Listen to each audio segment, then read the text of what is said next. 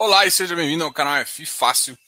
E aqui é mais um fechamento ao vivo do iFix. Então hoje a gente vai falar do iFix e tirar as suas dúvidas. Então você já sabe como é que é. Vamos conversar para o mercado e depois vai deixando suas dúvidas aqui ao lado. Aqui ao lado a gente fica nosso chat, vocês conversam comigo e eu converso com vocês. Beleza? Bora. Bora começar aqui. Olha, o mercado, a gente tinha, tinha feito já uma análise, algumas coisas interessantes para conversar com vocês. E a primeira visão era o seguinte, cara, o iFix chegou naquele, naquele ponto bem mínimo ali.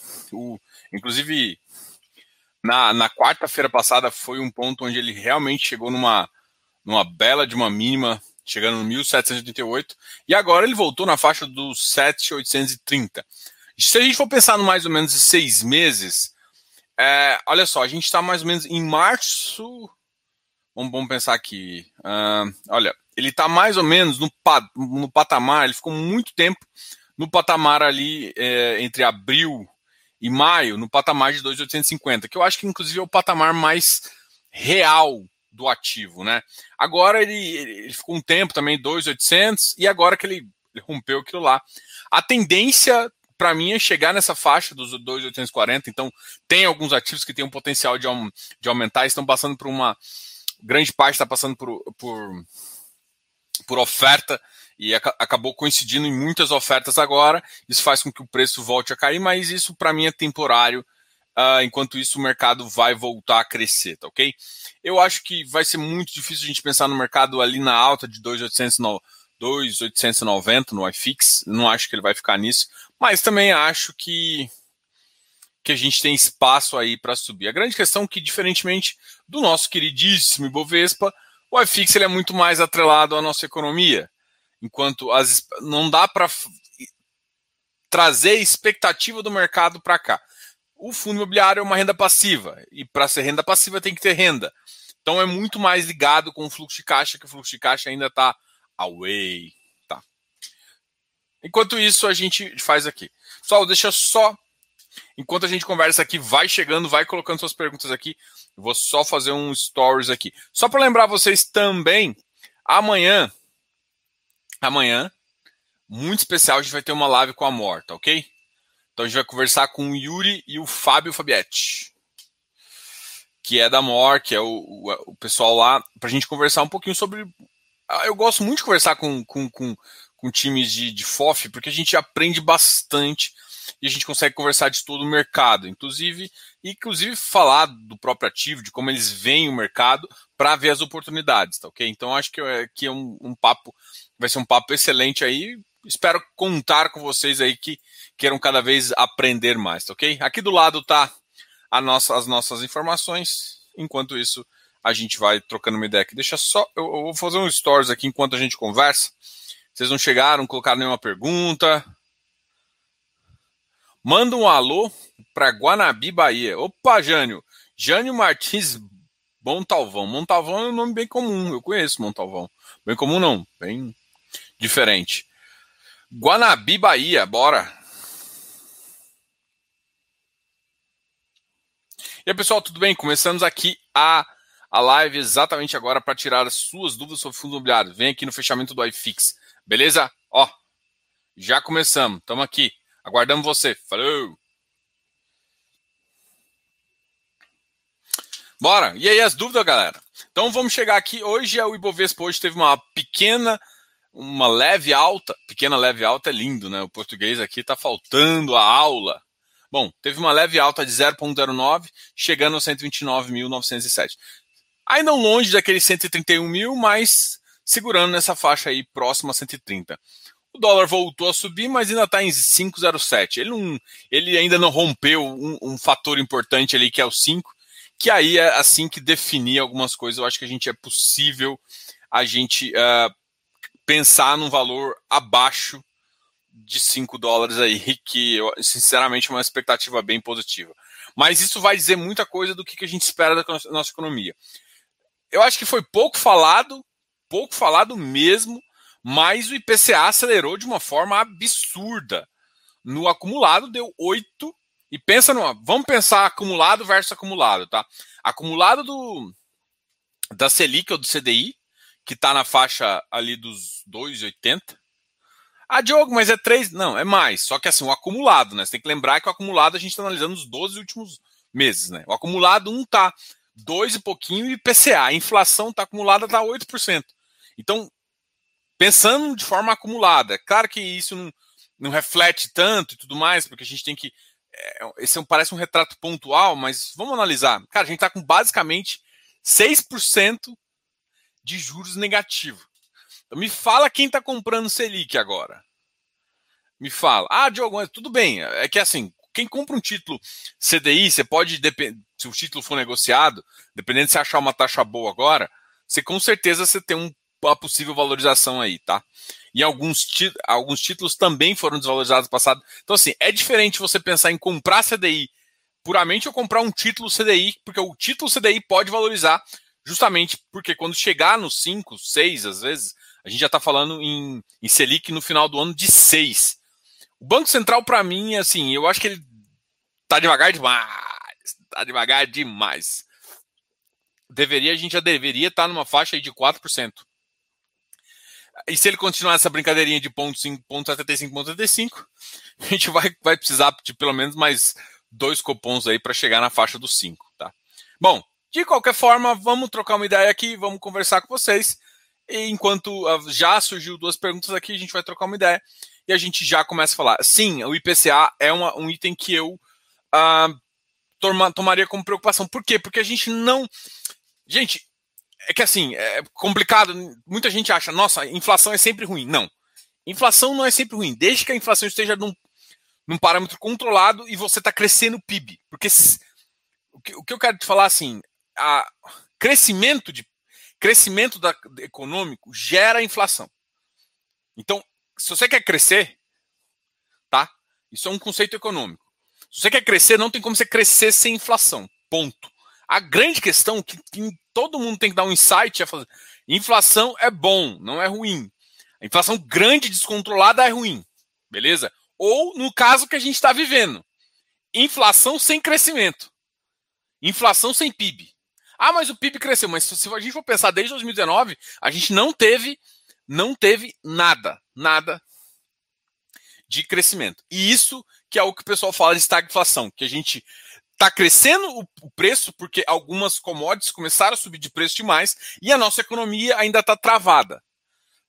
E isso acontece por quê? Cara, a maioria das, das vezes que acontece isso é onde algumas das commodities disparam, ou seja, o preço, por exemplo, da, da, da, dos alimentos começam a ficar mais caro, porque parte da, economia, parte da, da nossa economia é para exportação, então o alimento fica mais caro, gasolina fica mais cara, tudo que é, é comoditizado e em dólar, dolarizado, fica mais caro, ah, mas o dólar caiu. Mas tá, mas a grande questão é que a commodity em si está num preço muito alto. Ferro está caro, então a construção civil sofre. O agronegócio, na verdade, fica positivo, só que o consumidor sofre. Então, todo esse cenário é é complicadinho, tá, galera? A gente não está vivendo um momento bem interessante, não. O Banco Central fazendo só o que ele está fazendo se a gente não tiver medidas importantes aí, a gente pode sim ter problema. Ah, gente, tem que tomar muito cuidado. Quando a gente fala ter problema, não significa caos. Não, só significa que a gente vai precisar de mais medidas. O meu receio é de. A gente a gente está num momento de política expansiva.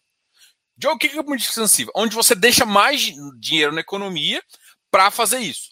Se essa política expansiva versus, e, versus a taxa de juros que está subindo não segurar a inflação, a gente vai ter que começar o outro tipo, que é diminuir compulsório fazer mais uma política, uma política monetária é, retensiva, onde você retém parte disso para diminuir a inflação. Só que com isso fica muito mais difícil crescer PIB. E assim, uh, e aí vai ficar complicado. A grande questão é o seguinte: num cenário macro, como os Estados Unidos está com inflação e aí começa a, tipo assim, se a inflação tá lá também, o investidor externo pensa que, por exemplo, eu vou para um país como o Brasil correr um pouco mais de risco, mas como tem inflação lá e inflação aqui, você pode sim ganhar um, um capital. Então, assim, mesmo nesse cenário complicado, o, o Brasil ainda fica atrativo para essa pessoa externa, porque o cenário americano também não está fácil. Eles emitiram muita moeda, a inflação está muito mais lá.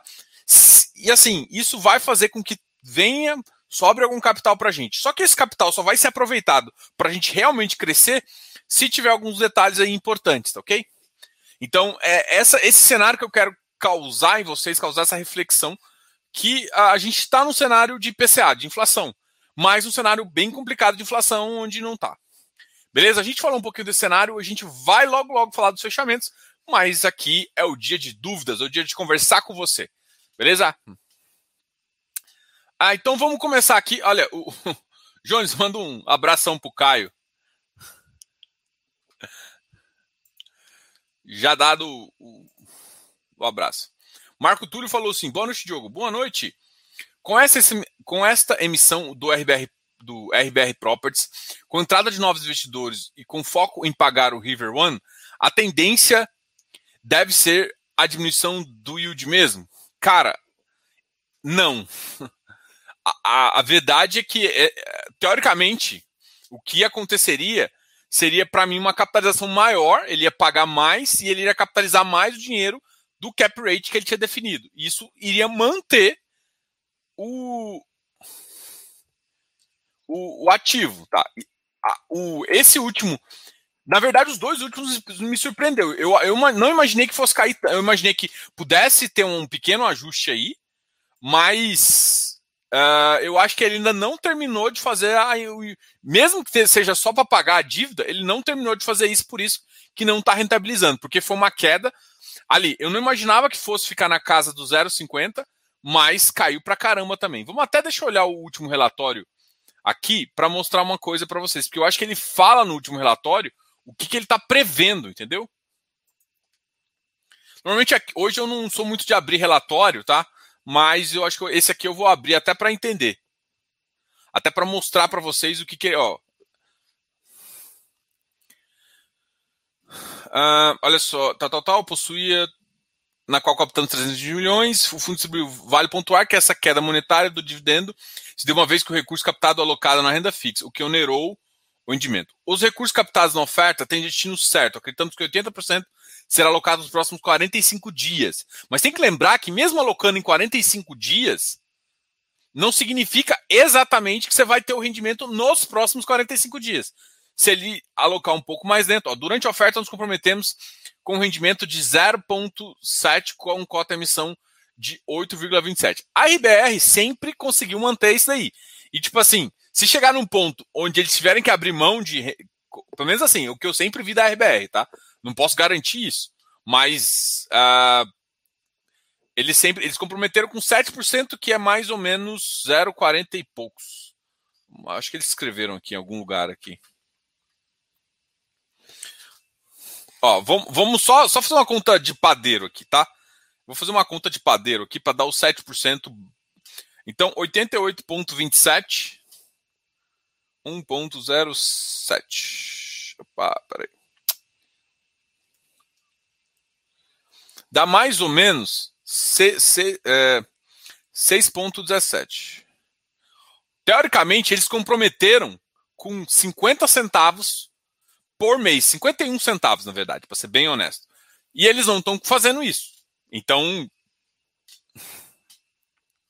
É, foi, assim: o que, eu, tô te falando é o seguinte. Então, a diminuição do relato é específico? Não, mas pode ser. Que isso aqui, ó, gente, tem que lembrar, vocês não estão vendo, deixa eu compartilhar minha tela. Que as estruturas de capitalização, por exemplo, eles estão investindo num numa construção, certo? Eles estão investindo aqui na construção do River One. Então, ó, assim, ó, o pagamento. Ó. A transação foi estruturada para gerar uma renda para o fundo de 7% desde o primeiro desembolso. Ou seja, no momento que o dinheiro vai para a construção, você tem esse desembolso. Agora a questão é a seguinte: é como se o cara pagasse, se, se a obra pagasse uns juros a gente falou um pouquinho sobre isso no, no, no caso do PVBI, que fez está fazendo a mesma coisa com o do, do Faria Lima lá. É, o, o que, que acontece é o seguinte: você fez desembolso, só que assim, às vezes o desembolso está projetado para agora. Então você faz uma captação, você não faz, nem sempre você faz a captação e fecha e já, e já faz o, o desembolso. Então, o que eu estou entendendo aqui, na minha visão, é que pode ter demorado mais E mesmo que ele tenha feito já o desembolso, a gente vai ver isso no próximo relatório, a visão é que ele pode ter feito e ainda não ter dado um mês para gerar essa receita suficiente para aumentar. Então aí sim ele dividiu o valor e aí caiu bastante. Mas é, em tese, o que está escrito aqui, ó, isso eu estou falando, a, a, referência que está escrita aqui. O nosso, durante a oferta, nos comprometemos com um rendimento de 7% ao ano, com cota 88,27. 7% a 88,27 é 51 centavos, mais ou menos, por mês. Então, não está entregando ainda, mas é o que eles falaram que vão entregar. Então, tipo, eu, eu só estou repetindo o que eles estão falando. Então, pelo menos essa é a visão que eu tenho que eles falaram. Vamos ver agora, porque eu também achei que nesse daqui não iria. Poderia não vir o 0,50 ou 0 mais um pouquinho, mas já viria maior. Tá? Inclusive, eu, eu tô, tô entrando em contato com eles para a gente marcar uma conversa com, com o Caio, que é gestor do RBR Properties e do RBRL, tá? Vamos para a próxima pergunta. Peraí, deixa eu só abaixar aqui. Opa. Diogo, VP tem muita diferença?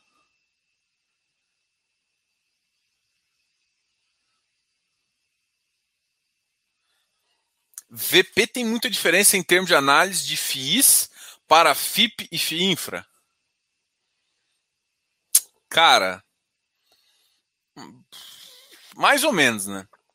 Bom, os dois utilizam método da mesma forma, assim, é uma norma CVM. Os dois precisam de ter um laudo de avaliação. Isso é, se não, se não me engano, está tá na 472. De fundo, e e as, as, os fundos fechados normalmente obedecem isso. Tá? Os FIs, o laudo é normalmente por método de capitalização. Os FIPS e esse também. Para quem não sabe, método de capitalização é o método que utiliza fluxo de caixa descontado, tá? É, então, os os, os FIPS que eu vejo, FIPE, que eu estou dizendo, tá? Que eu, que eu analiso também, normalmente tem um fluxo de caixa descontado. Só que assim. É... Os, os, cara, FI. Você tem que entender muito bem. As, por isso que a gente fala do curso valuation, né? Eu falo bastante aqui do curso. Até daqui a pouco eu falo um pouco mais, mas no curso valuation eu falo um pouquinho sobre FIIs, falo um pouco de método de avaliação, falo um pouquinho uh, sobre fluxo de caixa descontado, vou falando disso. Para você entender que, por exemplo, quando o cara faz uma avaliação, ele, ele admite umas premissas. Então, o que, que acontece? Esse VP muda ao longo do, do tempo. O FIPE e o FIP Infra acontece a mesma coisa. A grande questão é que o FIPE, quando você está com um contrato de transmissão, você tem uma RAP, mano. Você tem uma receita anual. Essa, essa RAP, cara, é uma receita, é tipo assim, e, e, transmissão, normalmente, não dá muito trabalho, dá uma margem de 90%. Vamos chutar 80% aqui, é uma margem excepcional, tá? Então você tem uma margem boa, então. Que, que, ah, mas a amorti... Só que assim, é, o, o que confunde muitas vezes o cara é que, por exemplo, no FI chama rendimento e na bosta do, do FIP, eu não gostei desse nome. Tinha que ter enfiado um outro nome, que chamasse bonequinho de bolinha. Se a gente chamasse bonequinho de bolinha, não daria tanto problema. Porque a galera confunde e acha que, que a amortização vai bater no VP. E, e não é a mesma filosofia. Porque tem dois tipos de amortização. E aí no, no FIINFRA fica claro. Olha, o cara fala assim: eu estou te pagando 0,90 de amortização. Mas peraí, amortização de rendimento é isso aqui e amortização de VP é isso aqui. É, entendeu? Então, por exemplo, é, Diferença do cálculo não tem, porque você está avaliando o ativo e você está avaliando a dívida, teoricamente, quando é o, o FIINFRA é de debêntures. Então, quando você faz isso, teoricamente, você está avaliando o FIINFRA na curva. Tá? A grande questão é que algumas debêntures não são negociadas. Se elas forem negociadas, elas não podem ser avaliadas na curva. Elas têm que ser avaliadas pela negociação. Mas assim, a maioria, acho que o FIP Infra que eu conheço está acho que no BTG, e o BTG já faz isso, né? É o administrador que é responsável por isso. Então, assim, eu não eu vejo diferente, entendeu? Tipo, dá para confiar no, no, no, no, VP? Cara, é pra você, VP dá, te dá uma ideia. VP não pode ser aquele, aquela chancela master que você fala, ó, é isso que tem que valer. Não, não é isso. tá? Mas o VP te dá uma boa ideia. E dos FIINFRAs, dos FIINFRAs e do FIPE também, seria o melhor lugar para pegar a informação, é o, com certeza, definitivamente, é o, o, o, VP, né? Só que assim, a grande questão é que os sites mostram o VP. Por exemplo, o, X, o XPE mostra no site, o do Perfim mostra no site do Perfim, da 20 mostra no site da 20. Só que eu acredito que muita gente, quando vê a amortização, pega o valor de amortização e abate, vai abatendo lá. Só que se fizer isso, vai chegar lá na frente você vai ver que, peraí, não amortizou quase nada de fato, né? Vamos pensar em amortização do valor patrimonial. Não amortizou quase nada do, do de fato do VP para fazer isso. A grande questão é o seguinte: o, o, o cara sabe o que, que é VP, uh, o que, que é valor patrimonial. Porque teoricamente, as, as, as, de energia, elas já têm um pouco uma, uma, estrutura de dívida um pouco mais complicada. Bicho, aqui, aqui é bem complicado explicar isso, cara. Eu, Fabiano, eu acho que você está no curso, né? Você está no curso, você vai ver isso, cara. Eu falei, não, não quando eu falo de estrutura de capital, eu, é, é, fica muito claro quando você está enxergando a estrutura de capital para o FIPE e para o FIP, e quando você faz, e, e, quando eu falo de, de FI a estrutura de capital é montada diferente. Um, a estrutura de capital é montada num ativo que ele vai ser devolvido. Mas não significa que o fundo vai acabar. Quando ele começar a receber parte do dinheiro de, de, de patrimonial, ele vai reinvestir. E parte da, da dívida ali, que a gente está falando, ela abate o valor patrimonial que vai ficando. Então, é uma estrutura um pouco mais complexa, que eu acho que, assim, talvez antes do investidor Cara, nenhum investidor que não entender estrutura de capital tem noção de, de entender qualquer explicação sobre, sobre VPs, entendeu? Então, assim, é, essa dúvida aqui tá um pouco mais avançada e para debater isso, o pessoal tem que ter visto o curso, por exemplo, tem entendido, entendido ó, você está entendendo isso aqui? Você está entendendo a estrutura de capital? Aí dá para explicar o que é diferente nos dois, né? Parte disso, por exemplo, o FIINFRA, vai ter uma conversa bem legal. Eu vou conversar com o Túlio e com o André, da XP, que é o gestor do XPID. Por que, que eu trouxe eles? Justamente para falar o seguinte: parte do rendimento do, do, do, FI, do, do FIINFRA é como se fosse o rendimento de fato, é como se fosse um, um, um FI de CRI, tá? O que, que acontece? É, parte é um. É o, é, o, é, o, é o juros, e outra parte é a amortização, tá? Então, é mais ou menos isso. Só que o que a gente chama no, no, no nosso fundo imobiliário é correção monetária. Então é mais ou menos isso que ele paga para vocês entenderem, tá ok? GCRI. Uh, ativo ainda com pouca liquidez, bem no VP. O que você acha da gestora? Pode comentar um pouco? Cara, posso sim. Cara, eu, eu já tive uma conversa, né? Com o Felipe Souski. É, um, é uma gestora que eu tenho acompanhado bem de perto ali. O GCFF é um dos FOFs uh, que, eu, que eu achei bem interessante. Eu acho que o da MOR também, que a gente vai conversar amanhã. São, são FOFs que são pequenos ainda, né? E por ser pequeno, você consegue fazer um alto giro de carteira. Para mim, isso, isso, isso é muito importante para realmente gerar ganho de capital para o cotista. Tá? É, esses FOFs têm um potencial muito grande de ganhar. Agora, o GCRI foi uma estrutura montada a partir de uma 476 com chamada de capital, então você não teve dinheiro sobrando na mão do gestor, sobrando que eu digo assim, no caixa, então foi sempre uma, uma, uma operação meio estruturada, então vinha uma parte do dinheiro e o cara já alocava na operação, então isso fez com que o ativo basicamente ficasse assim, ele, ele o, AFH, o AFHI, o GCRI e o Quami, eu tenho até um artigo no meu site, é, eles foram foram lançados, eles viraram para mercado quase na mesma data. E o GCRI foi o que está mais pagando. Por quê? Porque ele foi montado nessa estrutura 476. Então, para mim, eu gosto dessa estrutura para montar fundo, só que ela gera um problema, gera baixa liquidez. Por quê? Porque normalmente a galera que faz seed money, os caras, os outros fundos que, que bancam ele, fica com uma posição. E aí você não gera tanta liquidez para sair.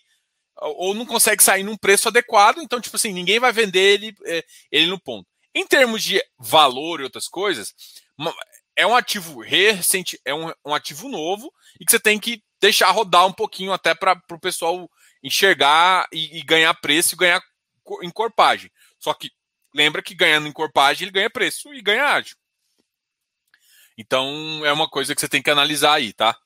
Mas é um, é um ativo que a gente que eu acompanho, tá? Um ativo que eu acompanho sim.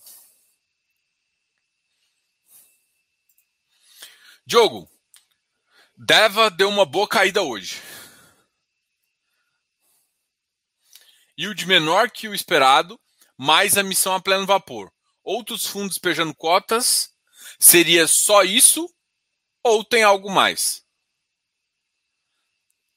Cara, eu acho. Vamos olhar aqui, deixa eu, deixa eu ver o que o Deva. Porque o Deva, se ele negociou 10 milhões, faz sentido. Olha, o Deva hoje negociou 6 milhões. Você lembra que a gente estava falando? Cara, foi as pessoas que venderam, assim. Não, não sei se. Porque o Deva, ele normalmente negocia nessa faixa, entre 7, 6 e 8 milhões. Então, ele negociou na faixa normal dele. Então, não sei se foi, não foi institucional que vendeu, não. Foi as pessoas físicas. Por quê? Ah, porque ela sabe que queria dois reais? Pode ser. Mas, se você for olhar no relatório deles, o compromisso deles, teoricamente, é compromisso com pagar mais de 1%. 1% no VP, tem que entender isso. Não é 1% na taxa de 120 ou 140. É 1% no VP. E ele tem feito isso. Tá? É uma carteira nova, o pessoal ainda ainda está entendendo os ágios dele, mas é, a grande questão é a seguinte: a carteira é muito parecida com o hectare. O hectare não vai ficar conseguindo pagar aqueles dois reais. E mesmo assim, o hectare tem um VP um pouco acima. O VP do hectare não é 100, é 120. Então, eu acho que as pessoas também não estão fazendo essa conta de VP, de yield on VP. Por enquanto, vai ficar com uma certa proximidade. Eu acho que o, hectare tem um pouco mais de caixa para queimar. Isso ele deve ir fazendo aos poucos. O Deva deve recuperar. A grande questão agora, assim, na visão, é que assim, eles estão com o ágil. O ágil vai se ajustar ou não, dependendo também. Se chegar numa nova missão, vai cair mais. Se tiver uma nova missão assim, terminou essa missão agora, passar um mês e vier com outra, não tem o que fazer. O mercado, o mercado não tem dinheiro, não está tão líquido. Só que assim, notem que o, hectare também perdeu um pouco de preço. O iridium perdeu um pouco de preço. Então o mercado usa quando ele dá uma acelerada, parte para liquidar. E assim, tem um mó galera que é iudista, né? Que é só olha o rendimento. Pô, pegou o rendimento aqui e quis vender ali, entendeu? O cara faz essa giro aí. Então, talvez não entendendo qual, como é que é o mercado, mas. Gente, a carteira ali é muito parecida. Para mim, eu não vejo tanta diferença ali, não, tá? É, bom, é isso. A, a caída de hoje pra, do Deva aqui, ó, vou até compartilhar ela é, é para mim é muito, é muito claro que o pessoal está com uma expectativa que ele vai pagar, sei lá, dois reais, saca? Tipo, uma, pra mim é absurda a expectativa. Que não é, é não é essa a função dele, né?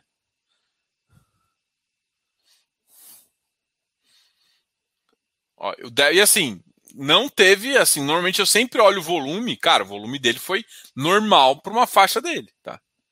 Então o pessoal montou posição e algumas pessoas físicas começaram a sair porque talvez não achou, não viu interesse. E hoje ele fechou na 106.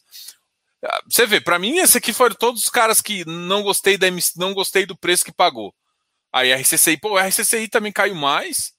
XP Properties, PLCR, o Bravo Renda Corporativa, PATL,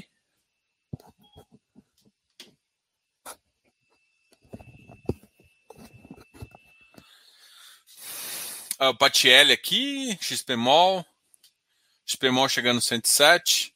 Vamos ver como é que está o volume dele. 1.85. Vamos ver quem chama atenção de volume aqui. Ninguém chama atenção de volume. Assim, hoje não foi aquele mercado com aquele volume imenso, entendeu? Então, tanto é que, tipo, Kizu 113, o Kizu é um que a galera vai Não dá para sustentar, por enquanto, FOF grande com ágil. Porque FOF grande FOF com ágio, só FOF pagando um yield, vou chamar assim de extraordinário, não porque é nossa, legal, não, é que, tipo, por exemplo, um FOF ordinário, normal, que eu quero dizer, é, pagaria na faixa aí de 6,5% a 8%. O que daria mais ou menos na faixa de 0,5% a 0,6%, chegando, podendo chegar a 0,7%. Isso é um FOF normal, ou seja, um FOF que paga 0,6% está na média. Isso pensando que ele consiga ainda girar um pouco de carteira. Para o cara pagar 90 centavos, um real, um FOF, cara, ele tem que girar muito e tem que ter tipo 40 a 50% de ganho de capital. Isso é difícil nesse mercado. Difícil, muito difícil. Vide, todo mundo aí vai começar a olhar para o Iridium também. Vai ver que o Iridium, o Iridium vai ficar difícil de continuar pagando uma parcela aí, entendeu? O Iridium, na minha, na minha visão, não vai conseguir, não vai conseguir manter um alto yield. Quer dizer, um alto yield ele vai conseguir, ele vai conseguir numa faixa interessante aí, mas ele não vai, ele não vai conseguir, tipo, todo mundo tá achando que o Iridium vai pagar 1%, ele não vai conseguir pagar 1% não. Do, do, da cota que ele está hoje, tá? Pensando no VP, ele deve pagar ser 1,08, 1,02. É isso que eu, eu hoje, olhando para o Iridium, olhando a carteira dele, olhando as operações que ele deve ter feito no mercado, eu não, eu acho que ele deve pagar nessa faixa, tá? Um cara que me chamou muita atenção foi o Credit Suisse, tá? O HGRE, e hoje sai o relatório dele, tá? Eu tô querendo ver o relatório se não teve comichão de bola aí, pra galera já não ter adiantado alguma informação no relatório, tá? Porque, não sei se vocês viram aqui, ó. Vamos olhar agora. Aqui foram os, os caras que mais caíram, tá? Da, dos caras que mais caíram foram o Deva, Tord, IFIE, PLCR, AIEC, Urca. Urca também foi outro que a galera também. Velho, o que você quer do Urca? Você quer que o cara. Eu acho que o pessoal ainda não entendeu muito a regra. E outra, veio uma inflação rasgada agora. 0,83. Então deve. Cara, o, ele deu uma queda ali no meio. Será que vão anunciar alguma oferta? Pessoal, se vocês souberem de alguma coisa, me fala aqui, porque 206, cara, foi um yield bom, velho. Foi o yield bom do, do, do, do Urca. O Urca é o único que eu estou classificando como ultra high yield. O Urca e o Versalhes. E assim, no meio do, do jogo, só que ele assim, ele tá leve, né? Quer ver o Urca? Urca hoje negociou 1,47. Cara, e assim, ele despencou no meio do pregão, velho. Ele tava ali no 127, 129. De repente ele foi pra. Será que teve informação, hein? Vamos ver o HGRE aqui, que é um que eu tô curioso com ele. Porque o HGRE subiu também igual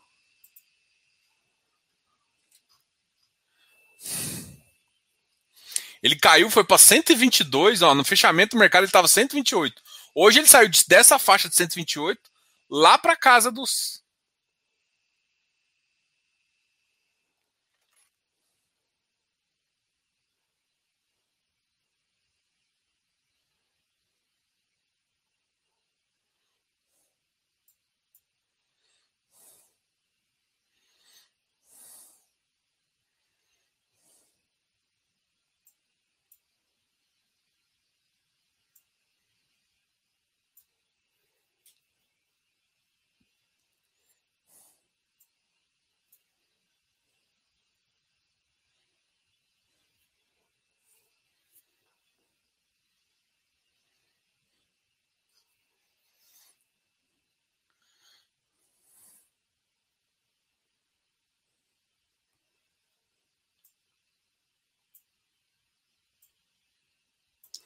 É, olha só, com a venda do, do, do Park Tower lá, ele acabou diminuindo a vacância financeira. Ele vai fazer um trabalho de diminuir. Agora vamos só, só, só ver aqui do, do Jatobá. Uh, recebemos algum questionamento acerca da disponibilização do fato relevante frente às novas loca locações e vacâncias. Haja visto que não ocorreu disponibilização quando comunicação uh, da rescisão antecipada. Jatobá comum ao HGRE e ao CBPO. Neste aspecto, ressaltamos que seguimos uma rígida regra para a divulgação de fatos de modo a evitar qualquer assimetria na divulgação de informação positiva e negativa, sendo que as novas locações e vacâncias apenas são divulgadas como fato relevante quando tem impacto superior a 10% da receita financeira.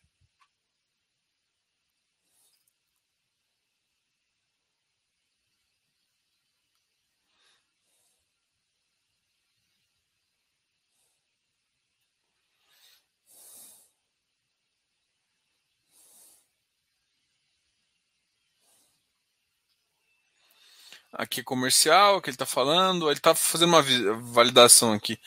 Acho que o pessoal gostou dessa, dessa visão aqui, porque disparou o mercado, né? O HGRE hoje teve a maior alta. Vamos voltar aqui. Vamos olhar aqui. Hoje o HGRE disparou 2,57. Ele estava na faixa do 129, de repente foi para o 130. Deu nem para piscar. Piscou, comprou, perdeu. Foi mais ou menos isso que aconteceu com o HGRE. XPCM é um que a gente ignora. A gente tá aqui, eu acho que só para só pra lembrar que a galera compra essa bagaça. Aí quando perder o contrato, vai lá para 25 e o nego vai me perguntar. E ainda tem gente que fala de XPCM. Eu, eu, eu, fico. Tem gente que faz um desserviço com o mercado de fundo imobiliário, velho. Eu fico tão revoltado com isso. HSAF uh, 104,50. LVBI foi outro que subiu bastante. Olha o HSAF, cara. HSAF também. Caramba.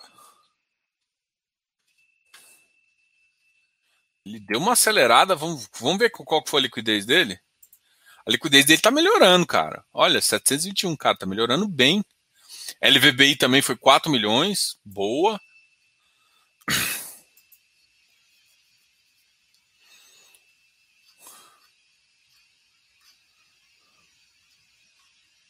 Ah, o ativo tá pagando 1,10, né? Acho que o pessoal gostou desse 1,10 aqui.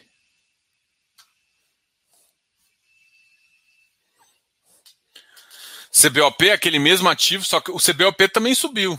Será que teve alguma informação de que a Enel não vai sair?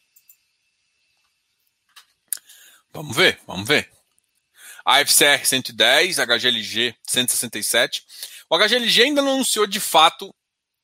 A gente está esperando né, o prospecto e tudo mais. Ele ia relançar o prospecto com as novas datas e tudo mais e refazer o, o, a viabilidade lá. Quando refazer, a gente vai fazer um estudo, porque o HGLG é meu xodó, tá?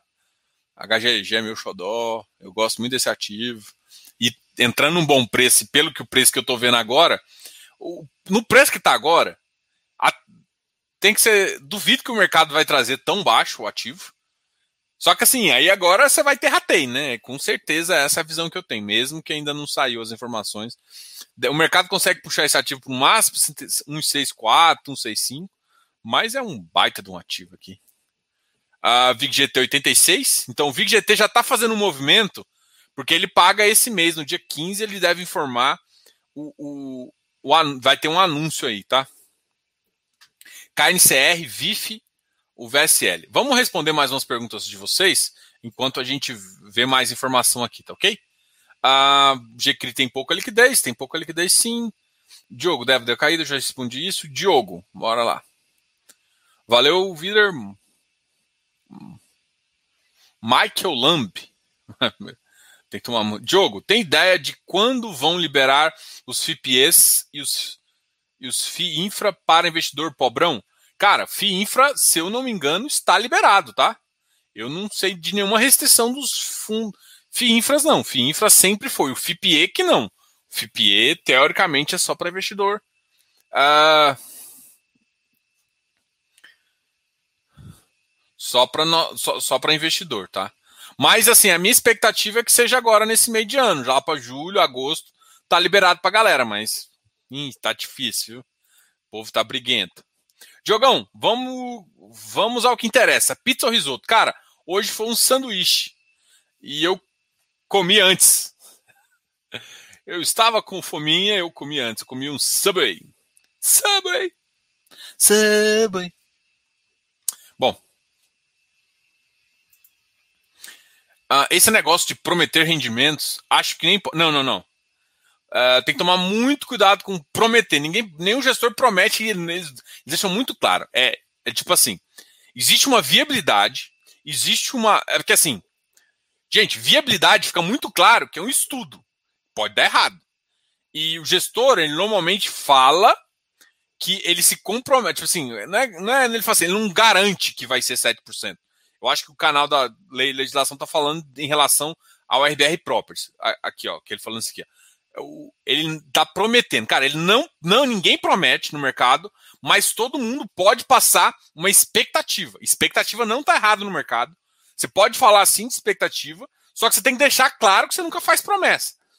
Mas assim, você como investidor, você quer, você quer ter uma expectativa, por exemplo, olha, a expectativa do VIG GT, a expectativa do VIG GT, por exemplo, ele pagou o ano passado 3 de 2,50, 7,50. Esse ano, o VIG GT é para pagar 4 de 2 reais, que dá 8 reais, que dá mais que o ano passado. Então, quem compra na, base, na cota base 100, mais ou menos, 96, tá mais ou menos ganhando 8%, tá? É essa a visão que eu queria falar. Mas ele, ele, uma coisa ele fala assim, a minha expectativa é essa, e outra ele fala assim, vai ser isso. Quando ele falar vai, tem que ser, mais ou menos isso que a CVM tem. Mas ele sim pode dar expectativa. Expectativa não é errado, só que a grande questão é que quando ancora, o que, que acontece? Isso é mercado, tá? Às vezes o gestor dá um indício que ele, ele ancora numa posição aqui. Se for, e assim, ele fala assim, o que eu acho que vai ser, a expectativa é tanto. Se for melhor, o mercado às vezes acelera porque o mercado ancorou nisso aqui e faz. E se for menor, o mercado desaba porque ele a expectativa era uma, entendeu? Então isso acontece. Por exemplo, para mim, o, o, o, que vai acontecer com a RBR Properties é que assim, a, a ancoragem foi nesse padrão de 0,50. Veio essa segunda onda de 0,30, esse segundo rendimento. Tem que olhar muito bem o relatório para ver o que, que eles estão falando, se teve atraso, se teve alguma coisa. Agora, se não tiver nada disso, Vai. E mesmo que eles tentem justificar, pode ser que a galera queira sair. Mas, ah, tipo, eles não podem prometer, mas eles podem divulgar a informação de, de, de viabilidade que eles estão propondo fazer. E isso é natural que o gestor propõe e você aceite ou não. Eu, Diogo, uma das minhas análises em relação à gestão é verificar se quando ele faz uma viabilidade, ele cumpre a viabilidade dele. E cumprir, por exemplo, ele prometeu sete. Eu, a RBR é uma das que eu, que eu acho interessante. Tem coisa da RBR que eu não gosto, por exemplo. Eu não gosto quando a RBR coloca o custo da emissão dentro. E eu já falei isso para eles, tá? Isso é bem honesto. Eu não gosto quando a RBR coloca o custo da emissão dentro do fundo. Eu não gosto. Eu acho que deixa o cara entrar. Se eu não quiser entrar, vou ter que pagar de qualquer forma. Então não acho justo, porque acaba que eu vou pagar de qualquer forma, então eu vou entrar nessa bagaça se o preço estiver interessante. É mais ou menos isso que eu penso. Então eu não gosto disso. Mas uma coisa que, que eles já fizeram é que às vezes eles falam, ó, deu a viabilidade. Quando não deu, mas tinha taxa, alguma taxa que eles cobraram, eles deram desconto em taxas. E eu, umas outras gestoras também fizeram isso. Eu, eu gosto, assim, o cara alinhou a expectativa. Se eu tirar parte da minha taxa, eu te entrego a expectativa. Foi isso que eu te prometi no primeiro ano. Acho que o 20 já fez isso uma vez também.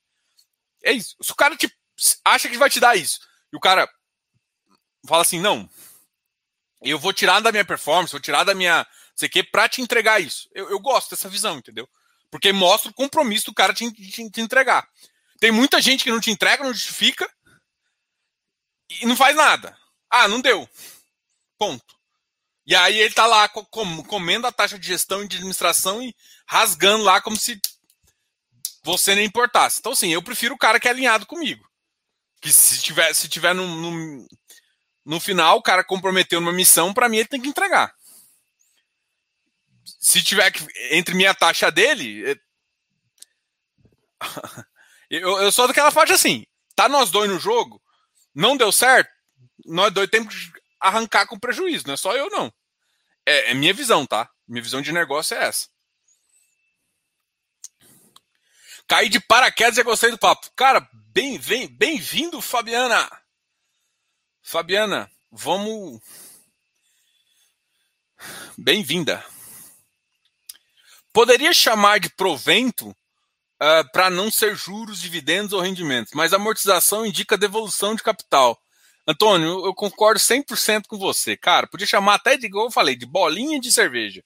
Mas não pode chamar de amortização, porque amortização com. Se você vê o comunicado quando é do, do X. Ah, isso aqui é amortização ou rendimento. Parte dessa amortização é rendimento, parte dessa amortização é amortização. Caramba, isso confunde tanta cabeça da galera.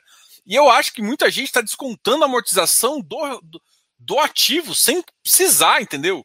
Porque ainda não está na, na, fase ainda que onde a devolução é tão grande. E outra, teoricamente, eles vão reter parte da, da amortização para reinvestir. É papel deles. E esses ativos têm duration de 10 anos. Só que assim, pra você ter ideia, as duration de 10 anos significa que a partir do terceiro, quarto ano é que você vai ter mais devolução para realmente, de fato, você, ter. Por enquanto, você paga muitos juros ainda na SPE. Então não tem tanta devolução porque tem muitos juros na SPE ainda. Daqui uns 3, 4 anos é que começa a mitigar um pouco esses juros. Aí parte do capital que você está recebendo realmente é amortização e o cara tem que reinvestir ou comprar debêntures, ou comprar alguma coisa que faça sentido dentro da estratégia dele. Mas realmente isso aqui confunde bastante. Eu acho que talvez por isso o mercado está exagerado. Tem FIPE que não faz sentido o preço.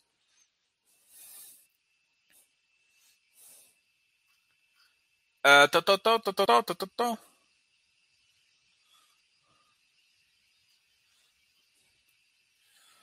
Boa noite, Aloysio.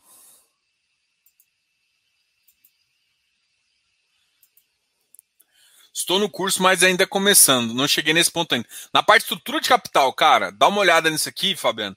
Você vai, vai achar massa. Na parte, quando a gente falar de estrutura de capital, você vai entender um pouquinho melhor, tá? O que eu estou comentando em relação a essa, essa visão aqui, tá ok? Um, o que você acha do KNRI A141? Gente, vou, vou tirar, Rodrigo, vou tirar a parte A141 e vou falar do KNRI. O KNRI é um ativo que eu gosto.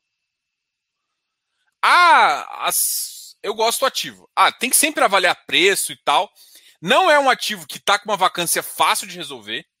Eu acho que eu falei em alguma live. Ah, não, foi, foi dentro do, do, do, do curso lá. É, eu, eu, só que o KNRI, ele tá tipo assim, ele tem uma, uma vacância no Rio de Janeiro. Ele está entregando um ativo que eu acho muito bom. Então, para mim, ele tem um potencial muito legal, tá? É, cara, é um ativo Kinea. Eu gosto do, do Martins lá. Para mim, ele é um bom gestor. É, o portfólio. Ah, Diogo, mas tem portfólios melhores. Se você separar e pegar uh, ativos melhores, dá para. Dá pra, você consegue sim valores melhores nos ativos. Eu não gosto do, das, da vacância que ele tem no Rio de Janeiro, acho complicado de resolver. Mas pensando no que não é complicado de resolver, tem valor no ativo, né? E tem valor para, inclusive, aumentar rendimento se acontecer algumas coisas. É, enfim, é, é, um mercado que é um ativo para ficar de olho, com certeza. Agora, o A141, A150, A190, A130 é bom. Cara, isso, tipo assim, você tem que dar uma pensada, ver se ele cabe na sua estratégia e outra. Assim, você quer perguntar exatamente de vale a pena ou não, sabe que eu não, eu não posso falar o que vale a pena aqui ou não. Só, bem claro aqui, eu não posso falar. Eu, eu, tenho que fazer uma consultoria, até pela CVM. Eu não sou analista de valores, eu sou consultor. Consultor pode falar para uma pessoa. Dá, dá para você. E tem, tem como se eu te mostrar a minha carteira, mostrar a minha visão, que é o que eu faço no nosso Close Friends, tá? No Close Friends eu faço, eu falo um pouquinho do que eu acho e de como eu acho a estratégia que vale a pena de entrar ou não, tá? Até para porque as pessoas têm que entender dificuldade, carrego, entender também o que, que é desvantagem, o quanto que, a, quanto que o ativo deve ficar de vacância se acontecer fatores, o que, que tem que acontecer para baixar a vacância, por exemplo, para 5%. Então, tudo isso tem que ser avaliado. Tá? Pessoal, só, só comentando aqui, a gente tem. A gente é um. Sou consultor de valores CVM, tá? Eu sou registrado, se bater lá na CVM, você vai ver. É, tem, tem lugares, né? Para procurar assessor, consultor, gestor, todos os gestores estão cadastrados lá, tá? Eu sou consultor, tô cadastrado lá. Se você botar meu nomezinho lá, pá, pá, pá, vai achar Diogo e tal. Registradinho bonitinho. Então, esse é um dos serviços que a gente faz. Quais são os serviços? A gente oferece curso. Gra... A gente oferece esse conteúdo gratuito aqui no Instagram, aqui no YouTube, lá no Instagram. A gente oferece isso. Assim, a gente tem um, um Close Friends, que é um programa é uma comunidade onde eu falo bastante da minha tese e também tem algumas, alguns aplicativos para te ajudar a investir melhor. Tenho a consultoria, onde eu traço uma estratégia e também é interessante, é, é eu traço uma estratégia para a sua carteira performar melhor e de acordo com o risco que você está definindo. Então tem esse serviço e tem, é claro, os cursos que a gente define aqui. A gente tem um mini curso introdutório, bem baratinho, 97, que tem até REITs, lá para você ter ideia. Fala de FIPS, REITs, fala de várias coisas bem introdutória para quem está começando. E também um valor assim. E a gente está fazendo um curso de valuation, que custa um pouquinho mais caro. Nem, vou, nem vou falar do preço, até que a gente está conversando sobre isso. Na verdade, e esse curso valuation está no final, tem mais cinco vagas. Eu quero falar aqui que tem cinco vagas. Quem quiser, só tem cinco vagas, tá? Tipo assim, o pessoal já sabe, eu anunciei, ele tem mais ou menos três meses. A gente provavelmente mais para frente deve trazer umas novidades bem legais, alguma coisa assim, mas eu nem vou falar do que vem, né? Eu vou falar do que a gente está agora. O que está agora é que no dia 16, daqui a um, exatamente uma semana, a gente vai fechar a venda. Ou se bater essas cinco pessoas. Na verdade, tinha 20 vagas, a gente já ocupou 15 das 20 vagas, ou seja, nessa mais ou menos eu tenho falado disso tem mais ou menos uma semana.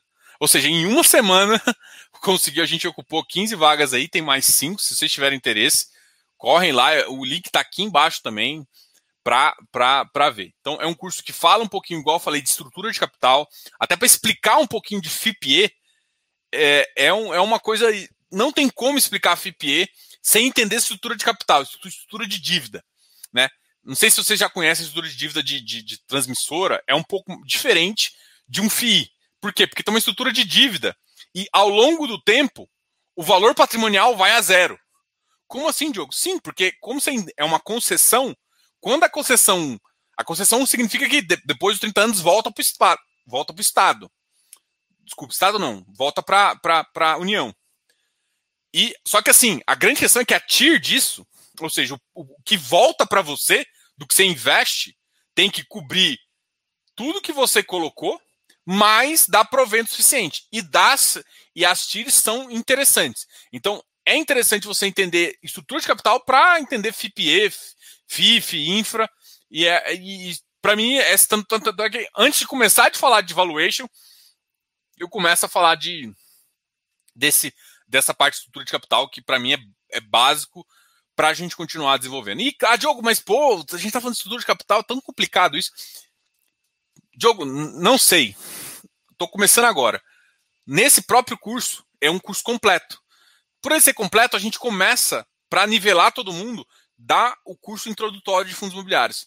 Não sei nada. Você tem um curso introdutório lá que te mostra até o que você tem que olhar numa boleta para você comprar melhor o, o inicial, aí depois começa numa parte que eu acho bem interessante também, que antes de falar disso você não consegue evoluir, que é um pouco de TIR, VPL, payback, fala da parte conceitual e também fala de explicação voltada para fundo imobiliário. Depois que termina isso, a gente vai para essa parte de. Até fala um pouco de Gordon antes, também muita gente gosta de Gordon.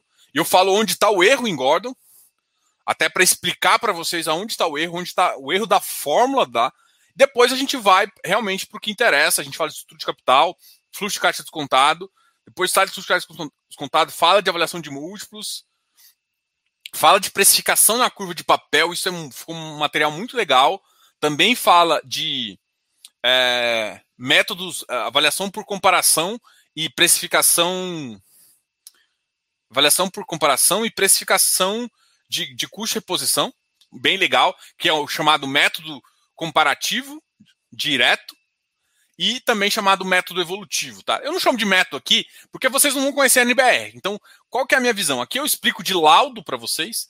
Muita gente tem curiosidade de saber de laudo. Então, nessa nessa parte eu falo do laudo, falo da NBR que gera que, que, os, que os gestores, que os gestores não, que os laudistas utilizam para definir preço de ativo.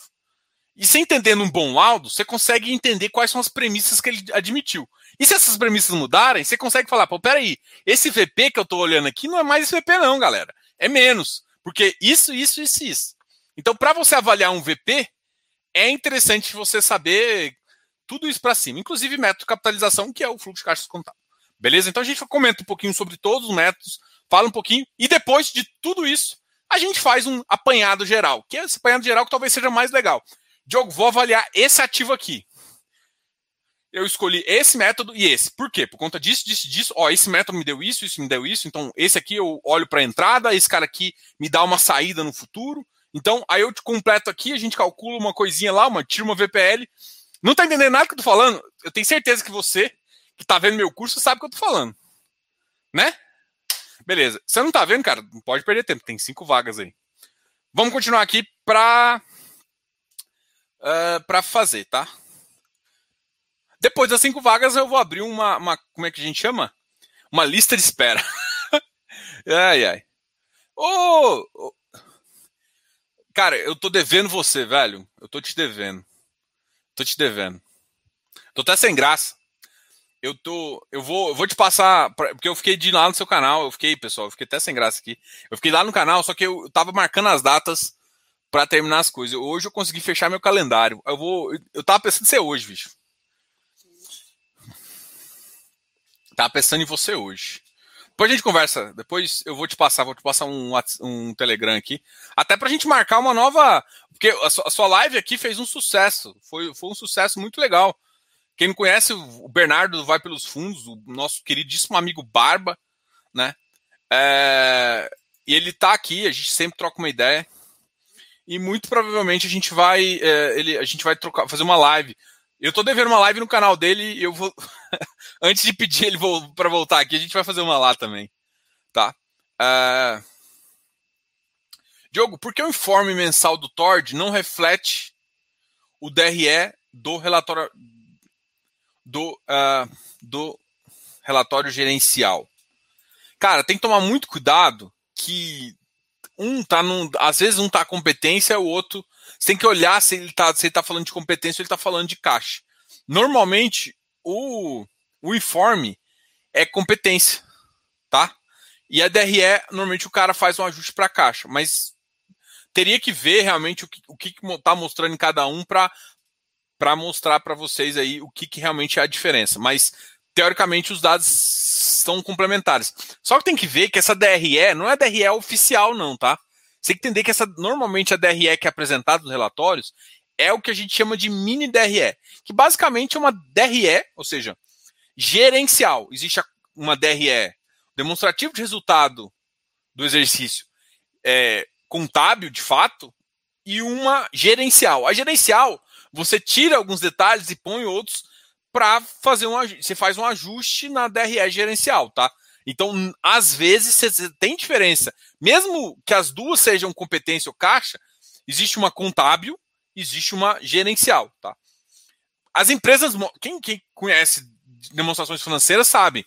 Às vezes a empresa mostra a DFE, a demonstração DRE contábil dela e tudo mais, e mostra uma gerencial. Gerencial não significa que não é contábil. É só que eles contabilizam. Porque, às vezes, contabilmente, um cara que você considera caixa, o outro cara não considera caixa, considera resultado. Tem umas coisas diferentes assim que, que tem. Então, é, eu não, eu, assim, sinceramente, eu, eu, eu olho o, o, que o fundo me apresenta e eu olho a demonstrativa financeira. Eu não olho. O informe não é isso que eu tiro de informação, tá? O informe eu fico analisando outras coisas. Eu não, não fico batendo ativo com ativo, passivo com passivo e resultado com resultado. Até porque o, o informe ele é uma visão mais o informe é uma visão mais como se fosse é, balanço patrimonial do que, de, de, certa forma, DRE. E se você comparar balanço patrimonial e DRE, você tem que entender muito bem aonde está a diferença para você poder comparar o A com A, B com B, tá? Tem uma, na estrutura de capital eu falo disso também um pouquinho. Só para Provavelmente os FOFs já fizeram suas compras. Será? Zurubabel, só passando para dar os parabéns pelo Diego.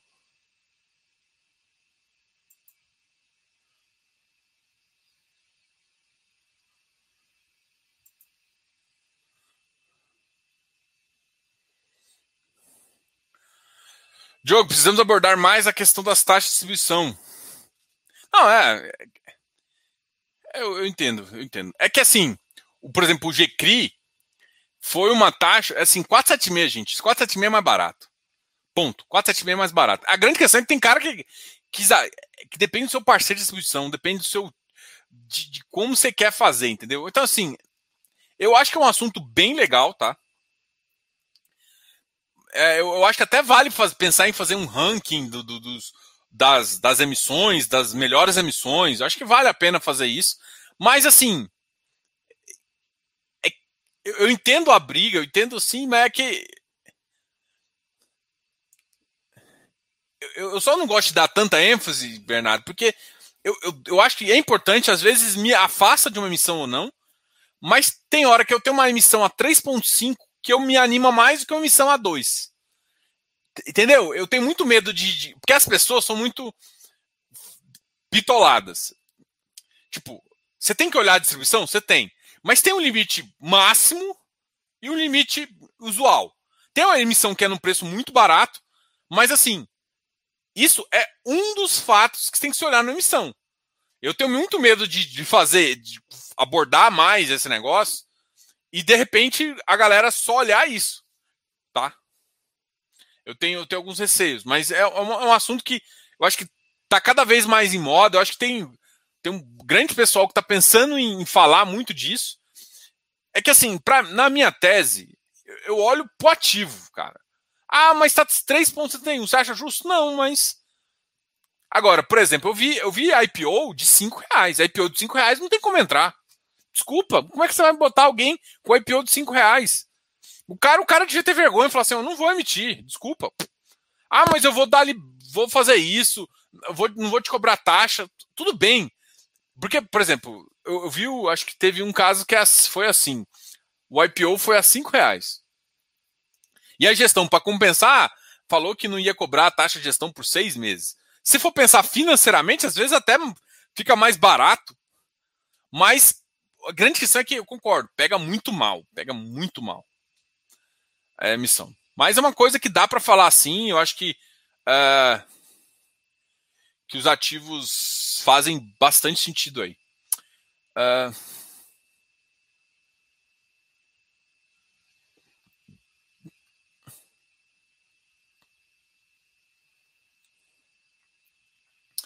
Boa noite, Diogo.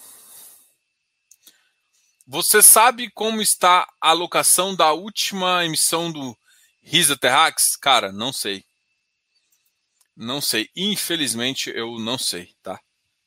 Sabe como? Não sei.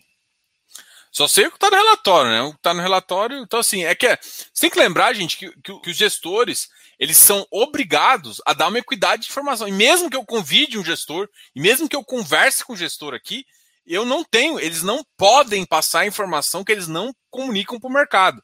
Então, sendo bem honesto, quando eu vou conversar com o gestor e, e troco uma ideia com, com algum, eu não fico enchendo o saco do cara para saber alguma coisa extra. Não é isso que eu quero saber. Eu quero saber qual é a visão do cara para ver se faz sentido ou não. Porque teoricamente, e normalmente os gestores fazem isso mesmo, eles não passam informação que não está divulgada no mercado. Então, e não é isso que você quer, entendeu? O que você quer é entender. Agora, cara, tudo que. Toda a informação que tiver de alocação, é, já saiu, acho que, uma informação de uma alocação já. Então você tem que acompanhar, ver quanto de um milhão foi, dividir, saber quanto que ele tem de caixa. E tem nos informes também, né? Então isso dá, dá para ir acompanhando vários dias de alta no HGRE mesmo. Suspeito os últimos dois dias da HGE. No último também. Eu chamo o Urca Prime, é, eu chamei ele de Ultra High Yield. Eu tô chamando ele de Ultra High Yield. Mas mesmo assim, cara, a galera hoje deu uma amassada no Urca no final ali que eu não entendi, não, viu?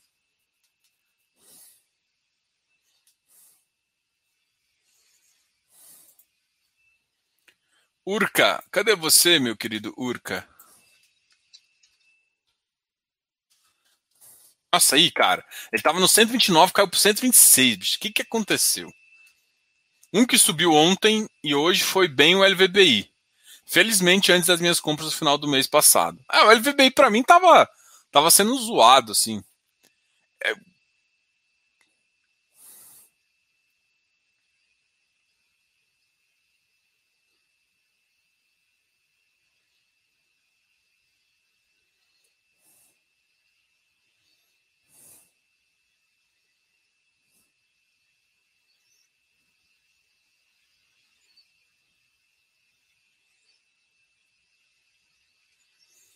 Boa noite, Diogo.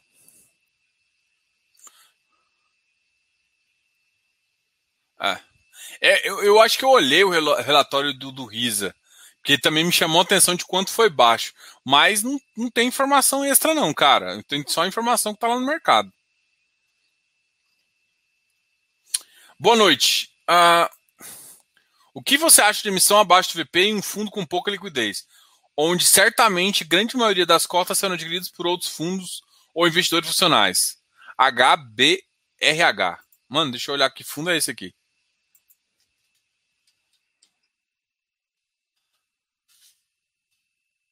Fundo imobiliário multirenda. De quem que é esses caras, mano?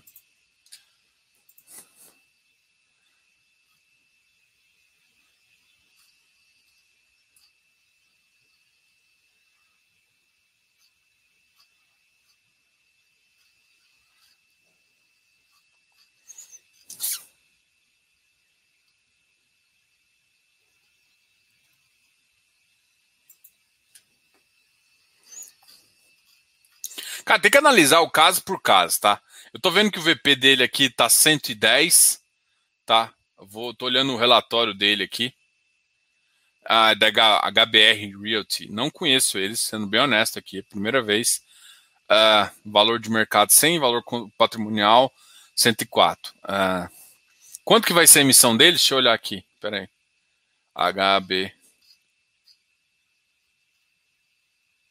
HBR 95. Hum. A cotação foi lá no chão, né?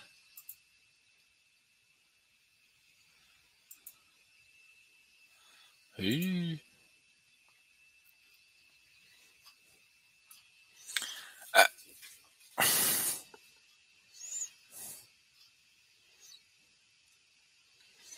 Lajes corporativas, Rio de Janeiro, atípico. Unimed, 15 anos. Hum.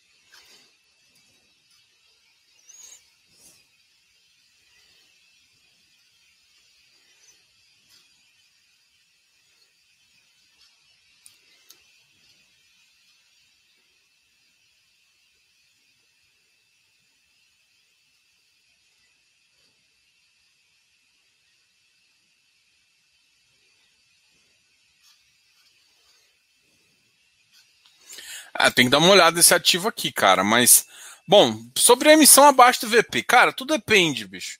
Porque tem emissão que melhora o fundo. Vamos vou citar o caso. Uh, talvez a HGRE. A HGRE é um caso que tipo, não tem o que fazer. Não vai voltar para o preço. É um tipo de ativo que precisa de uma reforma. E aconteceu a reforma e vai melhorar o fundo. Só que enquanto isso, vai lá embaixo. É, tem outros ativos que fazem para crescer, mas no momento inadequado.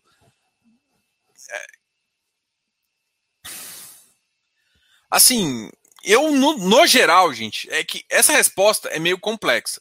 No geral, não dá para responder assim, de bate-pronto. Assim, ah, é bom ou ruim. Nesse caso aqui, parece que não é muito legal. Por quê? Porque você já tem um contrato atípico.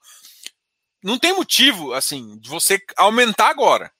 Você está com preço abaixo e vai aumentar agora sem ter preço. Privilegie o cara que está entrando e e se você não quiser entrar porque está mais barato, se você não comprar as cotas, você vai ser diluído.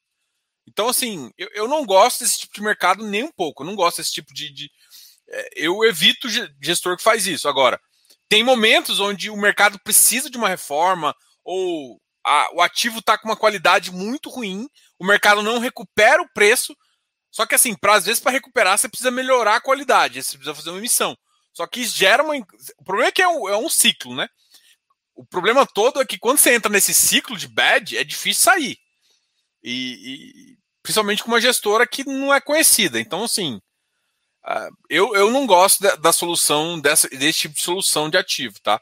Então, no geral, eu acho ruim, mas eu não gosto de, de cravar que é ruim. Para fundos de papel, é péssimo, porque você não recupera VP. Principalmente quando se distribui e outras coisas. Não, para mim, você não recupera. Então, se não recupera, você perdeu. Perdeu, Playboy. Alguém que entrou ganhou tudo.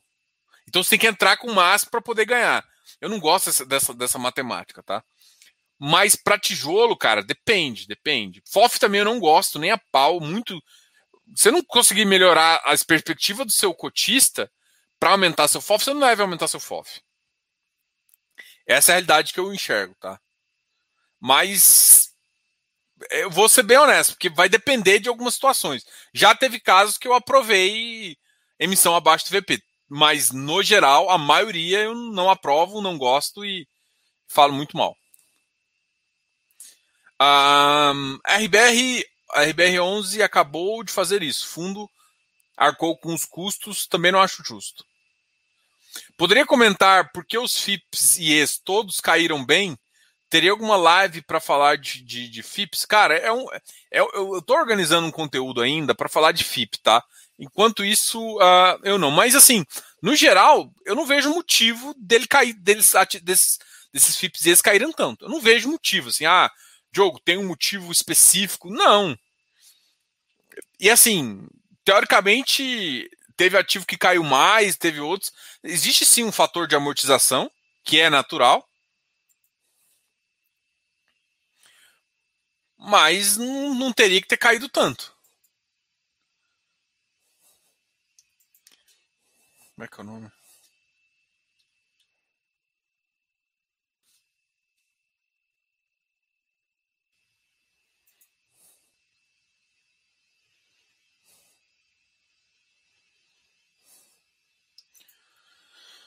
Mas é isso, assim, não tem. Tem coisa que não tem motivo específico por que caiu. Caiu. Tipo, não tem fato relevante, o mercado, para mim, de energia tá cada vez melhor precisa de mais investimento, o que, ou seja, os ativos que começarem a amortizar, você tem para onde levar, dá para você fazer dívida, então o mercado que vai ainda ter dívida para você fazer. É um mercado que está precisando de investimento. Então eu, eu, não, eu não vejo essa correlação de por que caíram tanto. Eu acho que muita gente não entendeu como é que funciona o produto. Então é um produto que ainda tem que se provar por mais tempo e tal. E é parte do trabalho é chegar e conversar com a galera para explicar, entendeu? Eu vou, no final desse mês, eu vou ter uma conversa com o time da. Com o time da XP para falar de, de, FI, de FI Infra. Vou tentar também trazer o pessoal da Capitânia para conversar também aqui uh, sobre o FI Infra deles também. E vou trazer mais gente, cada vez mais gente de mercado, para falar desse, desse FIPA e de FI Infra, tá?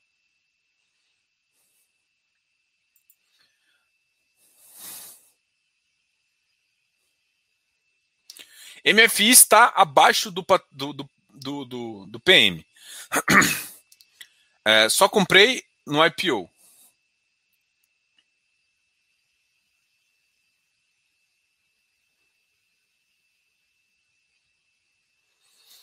Cara, o, o, o, o, MFI, eu já fiz, o, já fiz uma análise dele. O que, que acontece? Para mim, ele tava, já está numa fase onde ele tinha mais ativos que já estavam gerando caixa e aí eles quiseram pegar e falar assim: agora eu vou entrar em ativos para balancear. Eu acho que não entrou alguns caixas que ele imaginou entrar e caiu o rendimento. Quando caiu o rendimento, fez com que caísse. Só que você tem que entender que o ativo de ativo de desenvolvimento não é para pagar rendimento. É para ganhar patrimonial junto. Pagar rendimento é no final. Então, assim, tipo, não é um movimento tão atípico ele perder preço e, e fazer isso. Porque que lembrar que existem duas pessoas. A maioria das pessoas não entendem o que, que é esse produto. Desenvolvimento é um ativo que você compra, aguarda um pouquinho e começa a receber os fluxos. É isso que é desenvolvimento. A grande questão é que um, um, fundo de imobiliário que é desenvolvimento perpétuo, que é um indeterminado, ele faz isso e tenta ficar encaixando os fluxos de caixa é, para que ele pague menos, para que ele pague. O que acontece é que assim, pô, eu vou começar a receber mais agora, vou colocar mais cliente para dentro pegar dinheiro desse cara, investir em outra coisa e começar a distribuir quase igual para todo mundo. Só que pode ser que nessa conta ele baixou o yield geral, que não significa que o seu retorno final seja menor. Porque se for olhar no relatório lá, o retorno está maior. Então, assim, eu acho que tem que tomar muito cuidado, porque as pessoas não sabem analisar fundo de desenvolvimento. Para mim, aqui, é, tem que tomar muito cuidado, que, tipo assim, não é só, ah, mas eu estou no positivo por conta do rendimento. Mas sua TIR está positiva? E outra, às vezes no curto prazo, porque tem um movimento de mercado que faz cair, você fica com TIR negativa, mas uma hora melhora. Desenvolvimento não é curto prazo. Você está falando assim, ah, eu estou analisando 3, 4 meses. Cara, esquece. Nem, nem me pergunta sobre 3, 4 meses. Desenvolvimento. Desenvolvimento tem que analisar num período mais longo. Se você está entrando para ganhar yield, não faz sentido. Produto de yield é CRI, é dívida. Outro produto de yield é aluguel, é tijolo. Desenvolvimento é TIR, é longo prazo. Mesmo agora, mesmo, ah, mesmo Tegar, sim, mesmo Tegar, mesmo MFI, eles vão pagar, só que pode ser que em momentos o fluxo ficou um pouco menor, porque deu inadimplência, porque por algum motivo ele, ele ficou menor, mas não significa que a TIR ficou ruim. Só significa que tá, o rendimento caiu. Só que pode ser reflexo de várias coisas. Isso que você tem que ficar analisando para ver se compensa ou não compensa. Eu acho que a avaliação tá errada, Antônio, aqui. Não, não, tem a ver com taxa, que não taxa, porque tem que entender o seguinte: desenvolvimento. Se você desenvolver, você vai ganhar, vamos supor, aí no mercado, você vai ganhar 20, 22%. Você desenvolvendo, com um empreendedor ali. Nos fundos imobiliários, você não vai ganhar 18%, você não vai ganhar 22%. Por quê? Porque tem a taxa de gestão, tem a taxa de acompanhamento, tem a taxa, tem a taxa, tem a taxa. Você vai ganhar lá seus 17, 18%. O que já é muito para esse tipo de mercado, só que está correndo muito mais risco. Você está comparando, você está caindo de uma taxa de 20 e tantos para uma taxa de 18. Ah, eu não invisto. Cara, escolha sua, mas é isso que eu estou querendo falar. Quando você vai para desenvolvimento, a sua tira aumenta. Você tem que pensar que o, o, os fundos de crédito, você paga ali uma correção de 10, de 11. 11 mais inflação, tá? E aí, em, em termos disso, a TIR sua é meio fixa de 18%. Um bom empreendimento paga mais ou menos 18% por ano. Ah, Diogo, mas eu consigo mais. Claro que você consegue mais, mas não tem tanto acompanhamento. Você tem que entender que tem que ter acompanhamento. É totalmente diferente. Então, uh, com, com, essa vi visita que você precisa mais, é isso. E não dá para você pegar um fundo e analisar. Por que, que eu acho que caiu o MFI? Muito claro. O rendimento caiu. A galera é eudista, ela não entende o que é desenvolvimento. Então, no curto prazo, se você acha, se você entrou no, no, no ativo e você acha ele bom, você não pensou nele amanhã vender. Se ele caiu de preço, ele está melhor ainda. Se faz parte, você pode aumentar. É, é, isso que eu tô falando. Ah, não faz parte, já tô com minha, minha estratégia toda. Você entrou no bom preço. Você avaliou, entrou no bom preço. Porque a emissão estava no bom preço, cara, esquece. E outra, você não vai avaliar no curto prazo. Desenvolvimento você avalia é tipo na fase de um ano, dois anos, que é pra você pegar um ciclo completo aí, é, um, ou pelo menos um ciclo semi-completo de desenvolvimento. Não faz sentido. Fechou, Antônio? Boa noite. O que recupera primeiro? Laje corporativo ou show? Reinaldo, se eu soubesse essa pergunta. Tô brincando. Cara, eu tenho umas expectativas, né? Tem que lembrar que é expectativa, não é realidade. Eu, eu acredito que lajes é mais difícil de resolver do que uh, shopping. Shopping, para mim, é, uma, é duas coisas. É melhorar uh, é o Covid cair e confiança das pessoas, confiança no consumo. E mesmo assim, se tirar o Covid e, e o consumo só de voltar aos shoppings, voltar algumas coisas, já para mim já dá uma, uma tese interessante. Então, na minha cabeça, os shoppings devem voltar antes. Por que as lajes são mais complicadas? Porque laje, as, as empresas têm que voltar a investir. E as empresas elas só começam a investir quando elas veem uma reação do do consumidor. O consumidor está no negócio, aí ele fala assim: não, beleza, vale aquele investimento num lugar novo, vale, as pessoas estão com mais dinheiro, não sei o quê. Aí a pessoa dá aquela, pô, vou sair daqui da, uh, do Jabaquara e vou lá para Faria Lima, vou sair isso aqui. O cara faz essa migração estratégica de acordo com o consumidor. Então, as lajes, para mim, depende muito mais ainda, ou seja, vai voltar, vai cair Covid, vai melhorar consumo, aí consumo vai, aí consumo volta, volta as empresas investirem e ao mesmo tempo que volta PIB, e aí nesse ponto é que vai subir, que essas lajes vão começar. E sempre assim, pensando na primeiro na localização e prime, ou seja, as localizações prime voltam antes, depois volta prime em localização, depois volta os ativos melhores em localizações mais a desenvolver. E aí, assim por diante, até a vacância toda e caindo. Só que a gente ainda está vacância. Eu acho que, se eu não me engano, nesse, nesse mês, só que você tem que esperar um, pelo menos um tempo, é que começou a estabilizar. Tá? Então a gente vai ter que esperar o próximo o próximo trimestre para ver se realmente estabilizou e ou se às vezes começou a ceder. Se começar a ceder, cara, é um bom sinal já. E aí pode ser reflexo, mas assim, é, pode ser que aconteça uma coisa antes da outra, porque as empresas decidam investir antes tudo mais.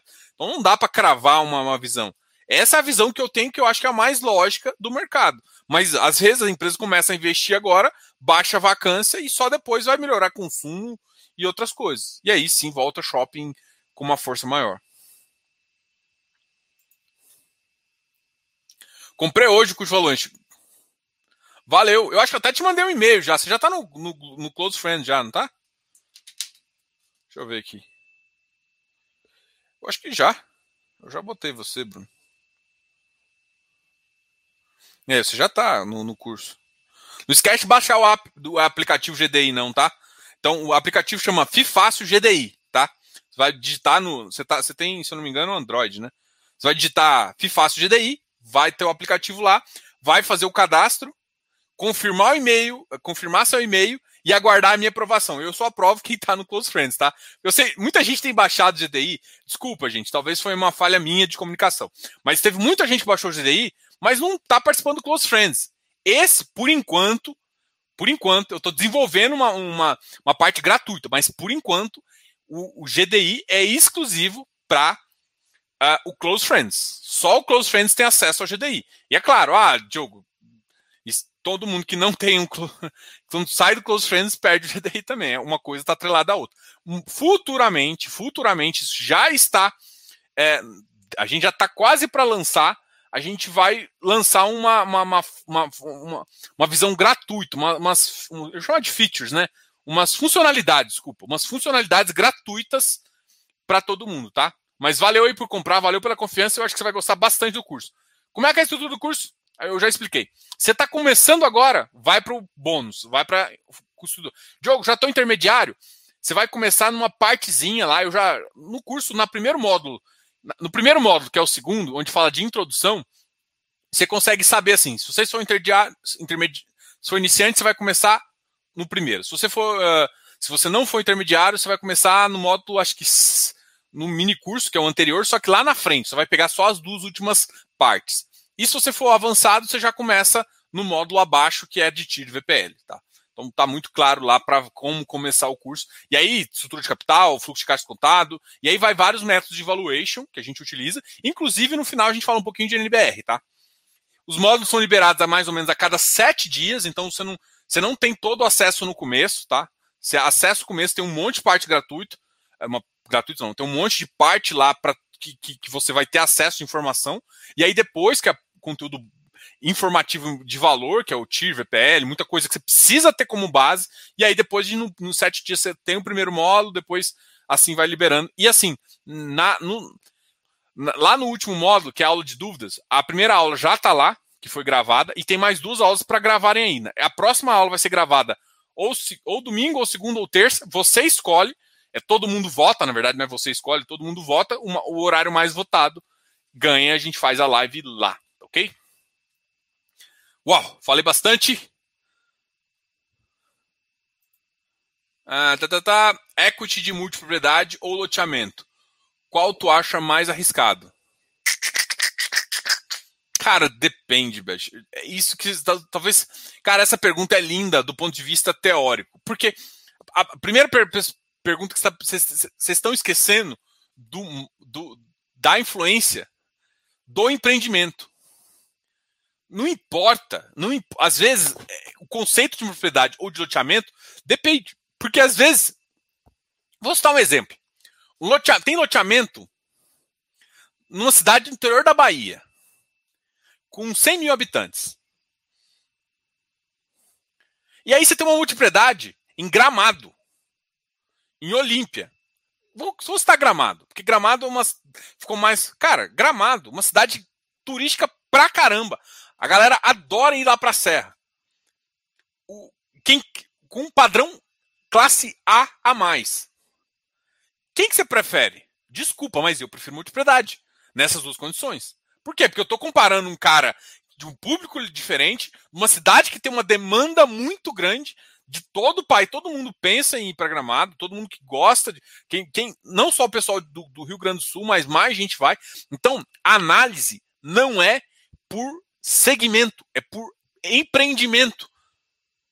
É isso que vocês estão entendendo. Mesma coisa vale CRI. Não importa. Ah, tem loteamento que eu acho muito mais problemático que multipropriedade. E outra, isso quando eu analiso por fora. Quando eu estou dentro da operação e vejo o fluxo, aí eu tenho uma, uma visão muito melhor. Entendeu? O fluxo importa muito. Então, quando você constrói a operação, você sabe muito. Por isso que às vezes, tipo assim, um gestor topa uma operação que às vezes eu olhando de fora eu fico meio com receio. Por quê? Porque eu não vi o fluxo lá ainda. Tá? E quando às vezes eu, eu tinha uma operação que eu era confiante pra caramba porque eu vi o fluxo, e eu sabia que a galera não era confiante porque eu não vi o fluxo. Então, assim, é, tipo, não. A, essa pergunta, ela, ela, é igual eu falei, ela teoricamente tá errada, do princípio. Porque não importa o segmento, o que importa é o empreendimento. Se o empreendimento tem demanda, se o empreendimento vende, e assim. É que muita gente não gosta de multipropriedade, não, não, não topa o risco de multipropriedade. Ok, a vida que segue. Agora, do ponto de vista de fluxo, que é o que importa, aí, mano, aí você tem que analisar, tem que ver e, e, e aí é o empreendimento que importa, tá? Isso vale para Cris, vale para um monte de coisa, tá?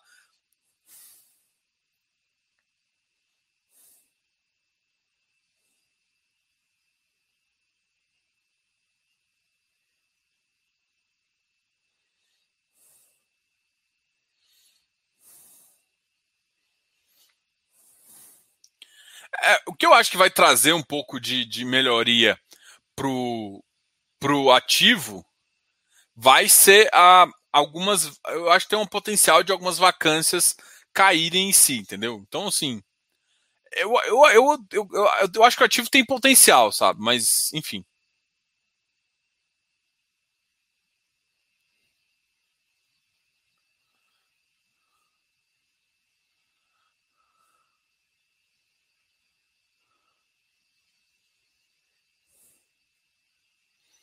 Olha que maldade, velho.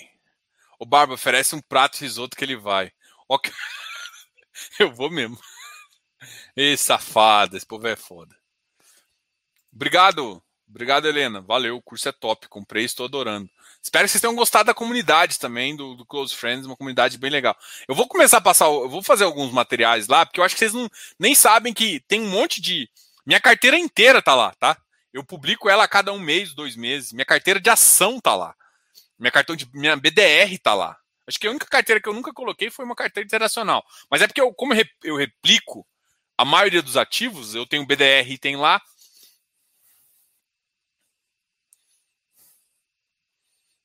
RBRF só afunda. Cara, eu acho que não é só o RBRF, não, cara. Todos os FOFs eu tô vendo caindo pra caramba. É, eu, eu acho estranho, assim, eu tenho achado estranho o movimento mesmo. Não estão conseguindo uh, fazer valor ali, mais do que o mercado está esperando, mas assim, tem que esperar que a gente passou por um momento bem confuso. Eu acho que, enfim, você tem que decidir, né? O FOF, o FOF demora um pouco com o carrego, você está preparado para esse tipo de carrego de FOF, tem que enxergar isso, né? É, é, o RBR é um FOF maior, né? Aqueles FOFs pequenos que tem movimentação mais curtas e ganhos maiores. É o FOF mais longo, carrega uma carteira de CRI também, uma carteira pensada RBR, entendeu? Mas o yield realmente não está destacando e por isso que eu acho que ele não está é, destacando aí, entendeu?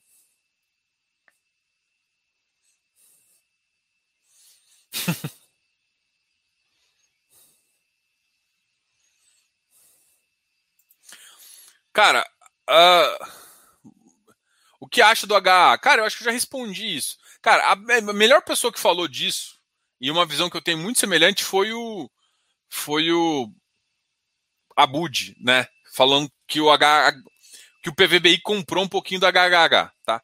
tem que tomar muito cuidado, que o HH não tem nada a ver com o HGPO. A região é diferente, gente. Você está comparando Parelha Lima com o Chacra Santo Antônio? Com Chu? Não dá para comparar, bicho. É comparar laranja de região. Um ativo excelente, tem um contrato bom, mas, mano, não é isso que eu tô olhando. Tô olhando a região. Essa região aqui pode crescer muito. Só que, tipo, a região da Zaidan. Só que olha o RBCO, que tem um Birma 20, que é um excelente ativo com uma vacância bem grande. O ativo é LED, blá blá blá, tem um monte de certificação, mas a região não é. A região da Chucre da, da a, ali, de Antônio, está abaixo. A grande questão do HH é porque parte dos, do, da segurança dos contratos vai passar o pior da crise. Mas depois pode ser que o ativo e o ativo deve recuperar, entendeu? Então, assim, agora, comparar ele com a HGPO, para mim é um exagero, tá? A HGPO, cara, é a HGPO, bicho. É ativo passivo, o que me deixa uma certa. Os caras não vão comprar cagadinha lá, eu tenho certeza. Mas, assim, comparar a HGPO com o PVBI faz mais sentido. Só que, cara, HGPO, HGPO, cara, é aqueles dois ativos lá e pronto. Então não tem como o cara errar mais. Ele não pode nem errar mais, não tem um gestor para errar. Isso é ótimo. Desculpa, claro, acredito isso, é bom pra caramba, gosto mais do time de agulha. Mas eu tô falando assim, do ponto de vista prático, assim, teórico. Não tem como o cara pensar, não, vou comprar um ativo ali na Chuca que vai valorizar e de repente o mercado continua piorando e não valoriza e perde yield e não. Não, sei o que. não tem esse risco do, da, de, de umas inferências de, de, gestor, entendeu? É aqueles dois ativos na Faria Lima e pronto, acabou, não vai ser aquilo lá o resto da vida. Se a Faria Lima continuar subindo, o ativo continua subindo. Então é diferente, né? A HCLG, cara, hum, depois a gente fala desse ativo aqui. Vamos guardar um pouquinho para semana que vem?